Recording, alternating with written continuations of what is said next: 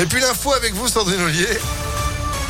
Bonjour Sandrine. Bonjour Phil, bonjour à tous. À la une, un homme gravement blessé par balle hier soir à Lyon. Ça s'est passé à la Guillotière, place Raspail. Une enquête est ouverte. Sept personnes relogées après l'incendie d'un immeuble de trois étages hier soir à ample pluie dans les monts du Lyonnais. Les secours ont été appelés vers 20 h Aucun blessé à déplorer. Plus de métro à partir de 22 heures demain à Lyon, conséquence d'un appel à la grève contre le projet de mise en concurrence du réseau TCL. Plusieurs lignes de bus seront supprimées. Les trams T1 et T6 circuleront avec une fréquence allégée. Aucun T7 par contre. Tous les détails sur impactfm.fr. Il prend tous les risques pour échapper à la police pendant près de trois heures dans la nuit de lundi à hier. Un automobiliste a parcouru l'agglomération à très vive allure au volant d'une Audi RS3. Il venait de fuir un contrôle de police, ivre et sans permis. Il a ensuite été aperçu monter des soldats caluire sur le périphérique avant de perdre le contrôle de son bolide à Villeurbanne. Au passage, d'après le progrès, il aurait roulé sur les rails du tram en se filmant. Ce garçon d'une vingtaine d'années a été conduit à l'hôpital et placé en garde à vue. L'actualité en France et à l'étranger, la campagne électorale, Emmanuel Macron toujours largement en tête dans les sondages.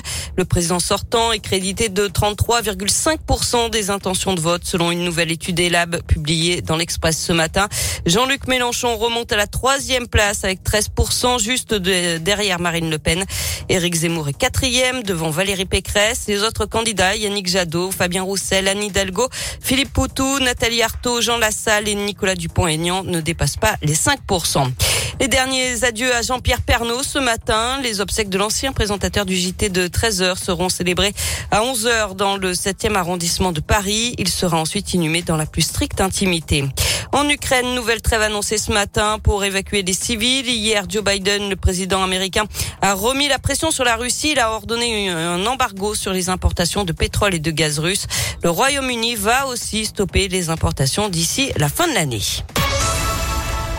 On passe au sport avec du foot. Parole à la défense. L'OL affronte le FC Porto ce soir au Portugal en huitième de finale allée de la Ligue Europa face au leader du championnat portugais qui marque en moyenne deux buts et demi par match. La défense centrale de l'OL sera encore composée de Castello Luqueba, 19 ans seulement, et de Thiago Mendes, un milieu de terrain de formation.